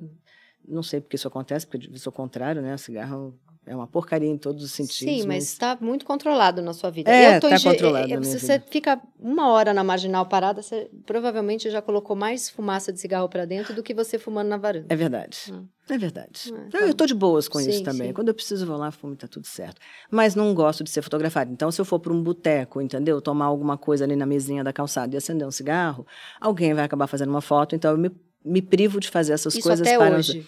Até hoje. É bem verdade que eu não iria para um boteco na mesinha da Não tô calçada. conseguindo te ver num boteco Porque cigarro. exatamente, não é exatamente assim, é, né? Eu Sim. evito essa foto, Entendi, sabe? entendi. Essa foto eu É evito. por isso, por isso que eu não te vejo, porque provavelmente você evitou É, a eu- vida toda essa exatamente, eu evito essa foto. Então não mudou. O que você evitava na época, você continua evitando. Continuo evitando, mas eu hoje Mas hoje você tem uma coisa do cabelão nas redes sociais, fala, dança, não sei o que. Era impossível ver essa imagem na época. É, você. Eu sempre vivi a dualidade entre ser uma pessoa que faz coisas seriamente versus ser uma pessoa séria. Uhum. Eu não sou uma pessoa séria. Eu não sou uma pessoa séria. Eu sou uma sagitariana bem-humorada. Eu acordo. Oi, bom dia, mas, do mas dia. eu via você no jornal e falava, essa mulher, Então, pois é, né? ela é um pouco fria. Mas é aquela coisa da imagem chega antes de você. Uhum. Então tinha uma imagem ali, era uma escola de jornalismo muito mais fechada. Sim. E se eu fosse ser a pessoa que eu sou lá, nossa, virava uma bagaceira aquele troço. Porque é isso, assim, eu sou muito largada. Eu sou muito largada, eu, eu falo muito, eu sou prolixa, eu gosto de raciocínios complexos. é, eu tenho que ser super, no jornalismo você tem que ser né, mais A notícia estruturada, a notícia ser- tem que ir na frente, Uhum. você tem que ser concisa na maneira de expressar o pensamento A tua imagem não pode chamar mais atenção que a notícia. do que a notícia. Então, assim, tinha, tem uma dualidade entre quem eu sou e quem eu Uhum. parecia ser, sabe? Hoje, obviamente, no entretenimento, eu consigo ser mais eu, mais, Mais palhaça. Eu eu sou uma palhacinha do set. Eu e o Jacan, gente, os palhaços do set. assim, todo Como mundo que é? fica- Porque eu já vi o Jacan falando umas coisas tão machistas. Você não dá umas broncas Ele nele? é machista para Ele é, eu já, eu já aquele francês, sabe, muito machista. Toma tanta cotovelada minha, tanto chute debaixo da mesa. É, eu acho que é por isso que a gente se dá bem. O Jacan é um cara muito autêntico. E eu sou uma pessoa muito autêntica. Então, ele fala as porcarias dele, principalmente as machistas, toma uma, uma traulitada, quem está em volta não entende nada, que acha que a gente está brigando, e tudo bem, depois volta tudo ao E ele normal. ri, ele leva numa boa, ele fica meio... Ah, ele dá outra resposta atravessada, eu dou uma pior. É, como eu falo português melhor do que ele, eu ganho todas as discussões. Muito bom, e tá tudo certo no final, sabe? É muito isso. bom, muito bom. Mas E a gente é muito amigo. E é você muito presenciou uma cena bem machista também, né? Daquele elogio. Ela falou de todos os chefes e ela é linda. Você tava lá no dia? Eu tava, mas você sabe que na hora não pareceu tanto assim pra gente? Eu acho que na edição as coisas ficam mais concisas, então a frase ficou mais curta e mais direta Uhum. neste ponto. Porque era um longo raciocínio sobre cada um dos chefes. Sim. No longo raciocínio é, voltado para Helena, tinha lá uma série de coisas, inclusive, e você teve que provar para todo mundo que, além de muito bonita, era uma excelente Eu chefe. acho, é, eu acho que saiu errado, mas a intenção não era. Eu assisti várias vezes esse vídeo. Então, é, não acho que, que, que O patriarcado tá dentro de todo mundo. é aquilo. É o hábito, É o sabe? hábito, assim, é. é. o hábito. Como eu vou fazer um elogio? Sim. Vou fazer um elogio Foi, foi ruim. com Tanto que ele- atributos que ele- achava ta- elogioso, porque botaram na cabeça dele que isso é um elogio, né? Sim. Hoje, eu olho para uma criança que eu acho linda e eu procuro qualquer outra coisa que não seja linda na minha Uhum, cabeça uhum. para não ficar sabe, Sim, reforçando isso. disso. Eu acho que é até um exagero, mas é, eu penso antes de falar. Sim. Penso muito antes de falar, porque às vezes você coloca. Você acha que melhorou o ambiente? Porque você que veio da Globo, década de 90, 2000, você ficou até 2000 e... Cinco. Você acha que hoje em dia é um ambiente menos machista, com menos assédio moral, assédio sexual? Você acha que melhorou? Você que agora está na TV também? De maneira geral, não só as TVs, a TV mexe muito com ego, né? Porque mexe muito com imagem. Uhum. Mas, de maneira geral, as mídias é, sempre foram lugares onde os homens mandavam. E as piadas eram as piadas que eles faziam. E muita piada sobre mulher, Uhum. é, piadas muito machistas. E, e eu acho que isso melhorou de maneira geral porque a sociedade patrulha mais. E tem que patrulhar mesmo, né? Sim. Então, coisas que eram aceitáveis não são mais E aceitáveis. tem compliance agora. E era aí que eu ia chegar. E hoje, denúncias anônimas são aceitas Uhum. muito facilmente, porque é uma denúncia e outra denúncia e outra denúncia, e você não pode correr o risco de não apurá-las, é, porque isso pode desaguar num- numa avalanche que você não quer para você nos dias de hoje, e não tem como Eu abafar. fiquei pensando, né, que os homens agora só estão ferrados porque outros homens com mais dinheiro estão com medo. Lógico. Continua sendo machismo, continua sendo patriarcado. Então, assim, os homens só rodam, só dançam ali, só perdem os empregos, porque alguém mais rico e mais poderoso que ele, muito provavelmente homens, estão com medo da marca dele se ferrar. Então é mais fácil demitir o, o colega. Não tenho dúvida, mas tem Mas um já é outro melhora, mas processo. é. Meu lado otimista, meu lado sagitariana, que sempre acha que tudo vai dar certo no final, é ver que mulheres que não usam ombreira, não prendem o cabelo, usam batom, têm voz de menina, Uhum. estão empregadas e não necessariamente sofrendo assédio o tempo inteiro. Hum. E isso eu acho bom, porque quando eu estava lá, só mulher Muito, casca grossa casca que sobrevivia. só com muito chassi. Uhum. sabe? E hoje não é mais assim. Hoje eu vejo meninas, meninas normais. Eu acho que tem sabe, dois. mulheres normais Eu acho que tem dois resgates de feminilidade que são bem interessantes acompanhar, assim. A gente que em algum momento se masculinizou para sobreviver, tá podendo fazer resgates de cabelão, de, né? E quem era toda montada no cabelão e na maquiagem para poder ter um lugar, tá podendo ficar à vontade e não tá sempre montada, porque isso também é um resgate da feminilidade. Exatamente. Exatamente. Esses dois lugares, Eu acho se a que... pessoa não tá feliz nele, porque se tá também é, é- é tão dela. feminino quanto. Exato. Mas eu, eu acho que tem tá rolando esse ao mesmo tempo, né? Eu acho que a coisa de você poder ser quem você é, é vai ser mais importante do que nunca. Dá pra gente ser quem a gente é o tempo inteiro? Óbvio que não. Uhum. Então, tem um exagero também. A gente não pode sair contando para as meninas mais novas que elas podem ser 100% quem elas são 100% do tempo, porque é uma falácia e ela vai quebrar a cara em algum Uhum. lugar e vai dizer: Mas você me disse que podia. Não é assim. Uhum. Tem que saber se defender, tem que saber é, onde você está pisando, tem que saber onde você está entrando. Não, não dá para entrar com o coração aberto em todos os lugares. Não. Isso não existe. É uma bobagem. E não apenas porque o mundo é machista, mas porque o mundo não é justo. Ponto final. Para todo mundo, ele não é justo. E então assim, tem que saber se defender do mundo. Mas dito isso, eu acho que a coisa mais importante que a gente está vendo nessa nova era é as pessoas poderem ser um pouquinho mais quem elas quem são. elas querem e quem elas já são. Exato. E aí é que eu volto no meu raciocínio. Para você ser quem você é, você precisa se bancar. Então, esse é, esse é, o, é o movimento, sabe? A gente precisa ehm, entender qual é o nosso lugar no mundo, gostar de quem a gente é e poder carregar isso com todas as consequências boas e ruins Você foi disso, falando, né? eu fui pensando que assim, o, o homem, ele pode tranquilamente, enquanto ele não sabe 100% quem ele é, aprender de boa. A gente precisa bancar na idade em que a gente nem sabe ainda direito quem a gente é. Hum. Só que se a gente não banca e, e- e eu sei exatamente o que eu tô fazendo, sei, você é arrancada da história. Então a gente precisa forçar que tenha alguma certeza numa época que a gente ainda não tem, né? Você está completamente certa. E pior, se você bancar e você estiver errada, porque todo mundo erra, ou apenas mudar de ideia, você vai ser julgada por isso. E ele não. Porque tudo bem, para construir sucessos você tem que fracassar muitas vezes. Uhum. Para nada nada acontece assim porque acontece. A busca por um objetivo é dolorosa e tem um monte de processos que são ruins. Você vai ouvir não, você vai tomar tombo. Você vai se E- arrepender. Você E tá querer. tudo bem, você vai Sim. mudar de ideia. Uhum. E ao homem tudo isso é permitido, porque a história é masculina, né? E a história dos heróis, a jornada do Por herói que, que ela foi se masculina. meter nisso se ela não queria? O homem só estava experimentando a vida. Exatamente. Ah! E nesse clima de muita esperança e alegria e vamos para o maravilhoso quadro Discovery Channel, que a gente vai fazer perguntas íntimas para a Ana Paula. Ui. Como que você conheceu o Gustavo e por que que você falou, eu vou ficar com esse cara aqui? Como que, como que você... Foi quase um blind date. É, a gente estava numa casa de praia, três casais amigos e eu, que não estava com ninguém na época.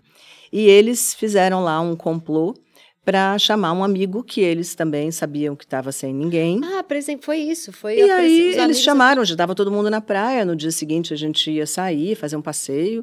E aí, ah, vem, passa o dia com a gente pelo menos hoje e tal. Ele, ah, não, preguiça, São Paulo, vem, pega a moto e vem. Naquela época dava para pegar a moto e ir. Sim. E aí ele pegou a moto e foi. E, e aí ele foi para ficar uma noite e ficou os três dias seguintes lá. É, Aí você bateu o olho e já fez... Hum, então, bonitão. Batemos os dois o olho e fez, hum, né? Tanto que o Gostamos. cara foi ficando. É. E aí, depois de três dias, ele perguntou para um dos nossos amigos: Nossa, sua amiga Ana é muito legal, né? O que, que ela faz? Ele não te reconheceu? Ele falou assim: Ô, Gus, é Ana Paula, padrão. Eu sei esse nome. Sim, Dito. juro por Deus. Que legal, isso é legal. Não, talvez tudo tenha acontecido porque ele não sabia direito quem eu era, né? Talvez não, não rolar. Porque é estranho, né? Você Que doideira. Primeiro você faz uma imagem mental da pessoa a partir do que você vê dela no vídeo. Sim. E depois você adequa aquilo. Então, como ele não tinha uma imagem mental sólida de quem eu era no vídeo, ele conheceu. É, nesses porque, três mas é dias. isso, porque era você ali com aquele cabelo curtinho super séria, é outra É. mulher. É, mas na verdade nessa época eu já estava no Master. Ah, ele se é lembrava, verdade, é claro, verdade. do jornal e tudo. Mas foi assim, eu tive que recontar a minha história para ele, porque ele não se lembra. Então, a gente foi se conhecendo e ele me contando as histórias dele e eu contando as minhas histórias para ele. Foi muito livre de ah, qualquer imagem mental que ele Antes. tivesse anterior sobre mim. Que legal. Foi interessante. Interessante. Foi. E aí começaram já a namorar? assim? Não, aí a gente ficou saindo assim um tempo, sem grandes compromissos. E aí foi ficando mais sério. foi um processo muito natural, assim, não foi uma coisa de. E vocês casaram, casaram? Não, Festa? Não, de- não, não. Mas moram juntos. A gente mora junto, tem um contrato de. de como é que chama isso? estável. União estável? Uhum. É, e é isso. Muito bom. É, em algum momento da sua vida, você já teve alguma insegurança ou dúvida da do, do seu charme, da sua beleza? do- ou você sempre foi uma mulher segura, assim? Pô, todo dia, quantas vezes por dia eu tenho que explicar? Não, fala sério. Gente, assim, eu sou a pessoa mais insegura do mundo para absolutamente quase tudo. Tipo o quê? Não é possível. tudo. Eu, ah, sabe o que que é? Eu tenho um pouquinho assim de coragem, mais do que de medo e Uhum, inseguranças. uhum. E isso me faz andar para frente. Então, assim, beleza, né? Gente, é a Tati Bernardi. Porra, que a mulher é inteligente pra caralho. Não é entendeu? possível. Ela escreve bem pra caramba. Aí ela vai, o que, que- o que que ela quer que eu fale lá? Assim? Não, claro que deve haver alguma coisa, né? Vai ver que ela já até viu alguma coisa que eu escrevi. Todos os dias a gente sofre a droga da síndrome da impostora. Sim. Todo dia, várias vezes por dia. E aí tem uma coisa que ajuda muito quando você tem 58 anos, que é você olhar para trás e dizer assim: já passei por isso, foi legal. Foi legal. Já passei por isso, Fiquei deu nervosa certo. e foi ótimo. Já passei por isso, deu certo. Então, o- o- a sua própria história começa a te carregar, sabe? Uhum, Sozinha. uhum, e você não uhum. precisa mais ficar com tanto medo, ficar tão insegura. Mas, assim, eu tenho todas as inseguranças de qualquer mulher.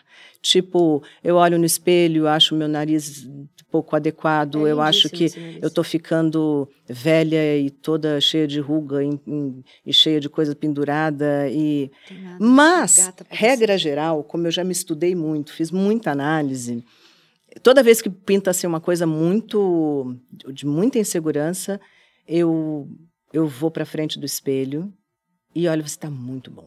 Tá bom pra caramba. E fora isso, olha o que você fez na sua vida. Uhum. Eu te amo. Juro Você por Deus, eu isso. faço isso. Eu faço Porque o isso. automático do cérebro às vezes é burro e vem de uma escola cagada que a gente teve, né? E tem uma outra coisa que eu faço muito como exercício, que é antes de dormir eu respiro muito e eu peço para sonhar com coisas que estão me encafifando. E eu sonho e elas resolvem as coisas para mim. Tipo o quê? Dá um exemplo Nossa. de um sonho que resolveu. Tanta coisa, tipo, sei lá, estou em dúvida sobre tomar uma decisão é, de comprar ou não comprar uma coisa, que vai ser importante, eu vou gastar dinheiro e vai me deixar meio insegura. E aí eu passo alguns dias pensando naquilo e falo assim, eu preciso sonhar com isso. Eu acredito realmente que a gente conversa com a gente. E eu acompanho muitas, não sou uma especialista, mas eu fiz 15 anos de análise junguiana, que é fortemente Uhum. baseada em sonho. É, eu leio muito sobre várias outras escolas oníricas e eu acho que a sua conversa com você mesmo, é, quando você começa a conseguir interpretar os seus sonhos, é riquíssima, riquíssima. Quantas vezes eu levei sonhos para análise e saí de lá com respostas para minha vida, sabe, que eu não tinha antes. Então, acho que é, quem teve essa essa sacação assim é, é muito genial, porque a gente realmente precisa conversar com a gente em outros planos que não apenas o da racionalidade, Muito bom. não É, só o da pra- consciência, eu, sabe? Eu, eu, eu me escuto falando coisas na minha terapia, sai um ato falho, assim, uma coisa bem. A voz do inconsciente, eu fico. Nossa, é isso. A resposta estava ali, mas estava toda soterrada por outras Exatamente. coisas. Você falou naquele seu, seu vídeo que você fala, os 58 anos são os novos 58 anos, que as pessoas te perguntaram, ah, o que, que você faz, o que, que você faz? Aí você falou, eu vivo. O que, que é esse eu vivo para você? é não deixar que os outros vivam para mim. Eu acho muito triste quando você fica fazendo coisas para os outros o tempo inteiro. Uhum. Coisas que você não necessariamente priorizaria se você estivesse sozinha no mundo, o mundo acabasse e você. Eu, eu tento todo dia responder essa pergunta para mim. Se o mundo acabasse e não tivesse mais ninguém, o que, que eu faria para ser feliz? Eu provavelmente ia ouvir muita música, que eu adoro ouvir música. Eu provavelmente ia cozinhar mais a minha comida. Eu provavelmente ia olhar mais horizontes é, do que eu olho aqui trabalhando que nem uma louca. Eu provavelmente teria mais tempo com meu cachorro se ele tivesse vivo, Hum.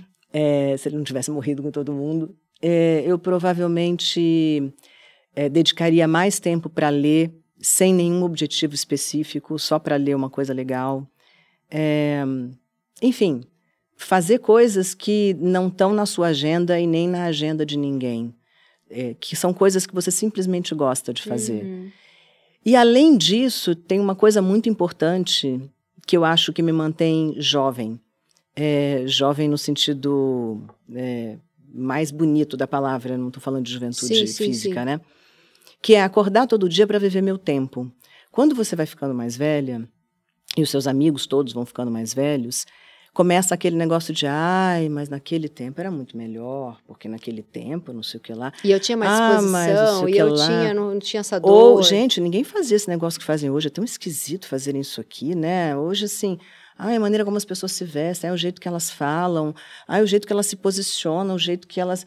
é, você começa a ficar com saudade de uma coisa que não existe mais. Você não acorda todo dia para viver o, seu tempo. Uhum. Isso é uma síndrome mesmo das pessoas mais velhas. E eu não quero ser isso. Eu não Nossa, quero isso viver é o hoje, Isso sabe? é maravilhoso para se sentir, se manter e se sentir É. jovem psiquicamente. É, né? eu quero acordar todos os dias para entender onde eu tô, Uhum. que- o que está acontecendo, o que, que motiva as pessoas, porque você acaba sendo uma delas se você se sente assim todo dia, se você não se deixa levar pelo, pelo saudosismo, sabe? Adorei. Você teve, é, na sua trajetória profissional, alguma situação de assédio ruim? Trau- que te Então. traumatizou, assim? Hum, Eu não, não dá para dizer que eu fui traumatizada. Eu tive algumas situações de assédio tolas. Por exemplo, tá no Congresso Nacional e um senador, deputado, enfim, dizer, nossa, você não quer uma notícia assim? A gente pode sair para jantar, ter uma notícia boa. Hum. Assim, sabe, assim, bobagens Uhum, desse tipo. uhum. É, Dá mais eu- nojo do que trauma, né? é, sabe? Não, nunca, nunca, nunca passei por uma situação. Mas no lugar que você trabalha, não. Só quando, por exemplo, foi fazer uma matéria, assim. Não, assim. É, basicamente, quando fui fazer uma matéria. Acho que as pessoas que te conhecem um pouco menos têm menos, Uhum. menos medo de fazer bobagem, né? Sim. E, e tem uma coisa que eu aprendi cedo, talvez porque eu seja dessa geração que aprendeu com as feministas dos anos 60, sabe, a ser meio amazonas. Você. Nas primeiras três conversas que você tem com alguém, estabelece o limite da relação quando ela é profissional. Então, não folga. Não, sabe? Hum, sei. que legal isso. Fala de Adorei, novo, adorei. já ferrou. Não, sabe? Depois pode virar uma relação interessante de amizade mesmo. Tem muitas fontes minhas que viraram amigos depois. Uhum. Mas, assim, as três primeiras conversas são muito determinantes para estabelecer que tipo de relação você vai ter com aquela pessoa. E vivendo num mundo em que a gente já parte do princípio de que está todo errado e de que você é vista como uma pessoa, né, uma mulher, Uhum. um ser humano frágil, que precisa de ajuda, que Precisa precisa ser salva. salva, precisa ser encaminhada, não chega com esse, com esse estereótipo, porque você vai piorar as coisas. Uhum. E eu sei que é muito cruel dizer isso, mas é, É, uma é- hora em que você não pode ser 100% É, você. Você não está dizendo é, que quem é mais extrovertido, expansivo e põe a mãozinha merece o assédio. Claro Obviamente, que não. Obviamente não estamos falando isso. Mas ainda precisamos nos Não, proteger. Não né? é uma questão de introversão e extroversão, na minha opinião. É, é uma questão de como você vai estabelecer limites para que isso não aconteça. Uhum. Assim como você vai estabelecer limites para que é, outras coisas em outras searas da sua vida não aconteçam. Uhum. É, não dá para a gente ser super inocente, super agente 100% do tempo, como eu disse aqui. É, é- é- seria lindo, mas é tão absolutamente irreal que a vida fica mais fácil Sim. quando você sabe quem você é, mas não precisa ficar expondo isso 100% do Uhum. tempo para todo mundo. Sim. Assim como você não vai à praia com a roupa do velório e não vai ao velório com a roupa da praia, é só isso, é só uma questão de bom senso. Sim. Eu sei que bom senso está muito fora de moda. tá quase desapareceu, está quase extinto, mas eu ainda acredito muito na sensatez. Ótimo. Você, você acabou emendando um namoro, um casamento em outro, ou você passou um tempo solteira? Eu assim? passei, do meu primeiro para o meu segundo casamento, passei alguns anos solteira. Do segundo para o terceiro, bem pouco tempo, meses, não fiquei um ano sozinha. E eu acabei, eu não sei, eu acho que eu tenho que admitir que eu gosto de casar. É, essa era a pergunta. Eu acho. Eu acho, assim, eu, eu relutei muito, porque eu, eu sou uma pessoa que fica bem sozinha. Você fica bem? Fico super bem sozinha, mas sei lá, eu devo gostar de casar, né? Porque senão não teria casado teria, tantas é. vezes. Então eu acho que eu tenho que admitir que eu gosto de casar. Eu sou casadeira. E você faz o tipo, espera ser cortejada, você dá em cima se você gosta do cara? Imagina, não espero nada. Você vai lá. Tudo na minha vida que eu quero, eu vou lá e pego pra mim. Hum, sou, mais, Tudo. sou parecida com você. É, Você não tem isso, não. e- Não tenho mesmo. Assim, se eu quero qualquer coisa, eu vou lá e assim, eu quero aquilo. É, obviamente, não passo por cima de ninguém, não Sim, sacaneio sim, ninguém, sim, não traio ninguém, mas se eu quero alguma coisa e é legítimo, eu brigo por ela. A pergunta que eu faço para toda mulher que vem aqui: você já teve alguma relação que o homem não comemorava seu sucesso? Já, já, Toda mulher, é impressionante. já, já e durou pouco, porque eu entendi isso muito rapidamente e, e ficou muito explícito, assim, muito. Mas o que, que você fez mesmo para chegar a isso? Eu trabalhei. Não, mas então, assim, não tem assim um- uns amigos assim importantes que você tenha que tenham te ajudado? Não, não teve, foi só trabalho mesmo. Era esse tipo de pergunta. Nossa. Muito ruim, muito ruim. E muito comum. Toda mulher que vem aqui. Não teve uma que não falou. E olha que eu sou uma pessoa, uma mulher que impõe muito limite. Não, não, um homem não folga comigo. Uhum. Porque, eu, né, eu, eu tenho limites muito claros. Muito claros. E mesmo assim, Tinha que Cara, ouvir um absurdo desse. é um negócio muito louco, sabe? Assim, a gente. É, é como, quase como se a gente não merecesse nada além de trabalhar para os outros, de servir aos outros, de fazer os outros felizes. Porque quando você. Como nesse momento, eu estou em casa cuidando do meu marido porque eu quero, Uhum. porque eu estou afim, que é uma pessoa importante para mim. Nossa, quanta solidariedade! Sabe, eu aposto que se eu não pudesse fazer isso, tivesse na rua trabalhando, eu seria a louca, que não faz nada. Como uma situação é super valorizada, é uma disposição de fazer as coisas para o outro é super valorizada, é associada até a uma é, qualidade feminina, uhum. como se fosse inerente, como se nascesse, como se fosse genética, como se você não tivesse como outra escolha. Fosse óbvio, né? como se fosse o que você tem que fazer na é, sua obrigação. vida. Obrigação. E, e o contrário, não. Então, é, eu já passei muito pelo contrário. Tá só trabalhando, tá na rua, tá nos... E as pessoas olhavam de longe, assim, tipo... Ai, que horror. Ai, que horror, sabe? E... O mundo é muito louco. Muito, e é muito difícil. muito. Então, partindo do pressuposto de que é muito difícil você ser quem você é, é busque porque mesmo que você buscar encontrar, não é que você vai conseguir exercitar o tempo inteiro. Não é que vai ser fácil. Não. Não vai ser fácil, não. Não. Já correram de você? Tipo, é muita mulher pro meu caminhãozinho? Já, algumas vezes.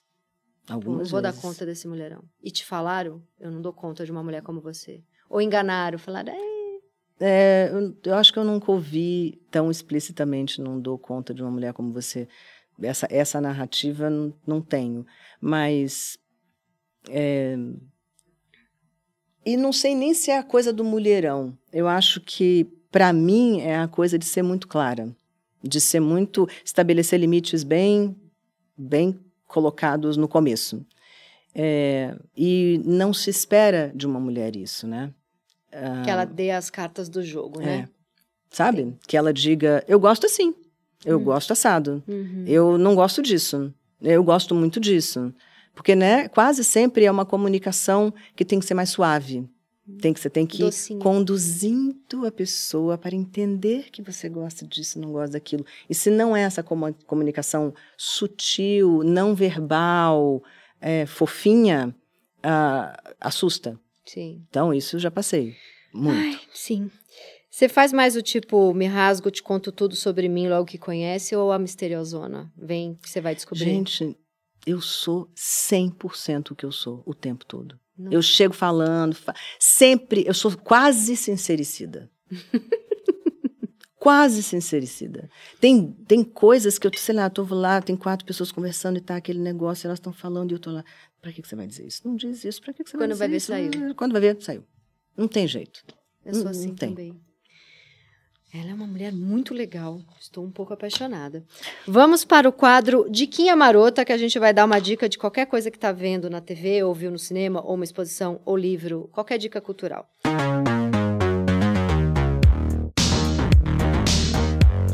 Eu vou dar a dica, eu sou, eu amo Anne Ernaux, li quase todos os livros dela, e a editora Fósforo acabou de lançar um novo, que chama A Escrita como Faca e Outros Textos. São reuniões de textos da Ernaux. É, esse livro começa com o discurso que ela fez quando ela ganhou o Nobel de Literatura. Agora, sua diquinha pra gente. Você falou de, da Fósforo. A Fósforo é uma grande editora. Nossa, é uma grande editora. Todos os livros que eu leio da Fósforo são 100% São legais. A curadoria é muito maravilhosa. Eu estou Então, lá, assim, ela é minha editora. Ah, que Eu estou legal. na Fósforo, Jura? é. Nossa, que orgulho. Gosto demais. É muito legal. Muito legal. É, dica de qualquer coisa. Acabei de ver uma série que me impressionou muito. Chama Bad Surgeon. Hum, conheço essa. É uma história real de um médico que ficou muito famoso. é, agora, tipo, não é, não estamos falando de 1950, 60, 70, estamos falando de agora. É, fez várias cirurgias de transplante de traqueia e o resto eu não posso contar porque seria um spoiler horroroso, mas assim, vejam, é, Mas ele é um médico, apesar de bad, é um bom médico? é, na verdade eu acho que a tradução em português é o cirurgião do mal. Hum, nossa, então ele não é um... Acho que é cirurgião do mal. É muito interessante, rapidinho, acho que são três E, é, episódios e ela é ou documental quatro. ou ela é ficção? Ela é documental. Documental muito, muito interessante. tá? Material. Eu acho que é Netflix, mas eu não tenho mais certeza. Pesquise você dê um Bad Google. Surgeon, ou eu acho que a tradução é cirurgião do mal. É, para a gente entender até que ponto a gente acredita nas coisas sem checar as coisas. Que a gente acredita só porque parece legal, Hum, parece bacana. Eu tenho, eu tenho muito ainda essa coisa do jornalismo, sabe? De, Investigar. de investigar, de querer saber, de. Eu nunca replico uma coisa que eu vi e repliquei. Eu vou lá, eu checo, olho todos os sites de fake news, porque eu tenho essa, esse tique, da- que eu acho que é da. Um Da ganho formação, profissional né? ali. é, e, e essa série me deixou com a cabeça muito louca. Falei, nossa, que coisa. Sensacional. Acabou. Acabou. Ah, eu amei. Poxa. Obrigada. Eu que te agradeço. Gostei demais. Também Você adorei. é muito incrível. Adorei.